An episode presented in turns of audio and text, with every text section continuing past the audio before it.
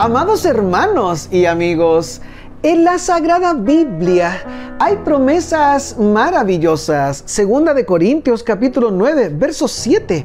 Cada uno de como propuso en su corazón, no con tristeza ni por obligación, porque Dios ama al dador alegre.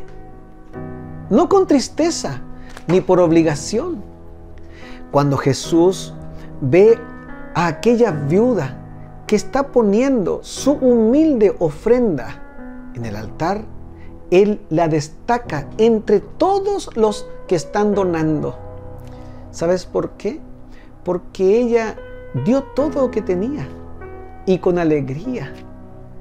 Esta mañana el Señor te recuerda a ti y a mí que cuando nosotros vayamos a ofrendar, no lo hagamos por obligación.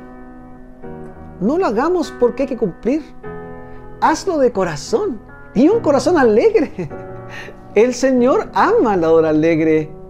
Esta mañana yo decido ser un dador alegre, un dador feliz. Ir al templo y poner mis ofrendas con alegría de corazón.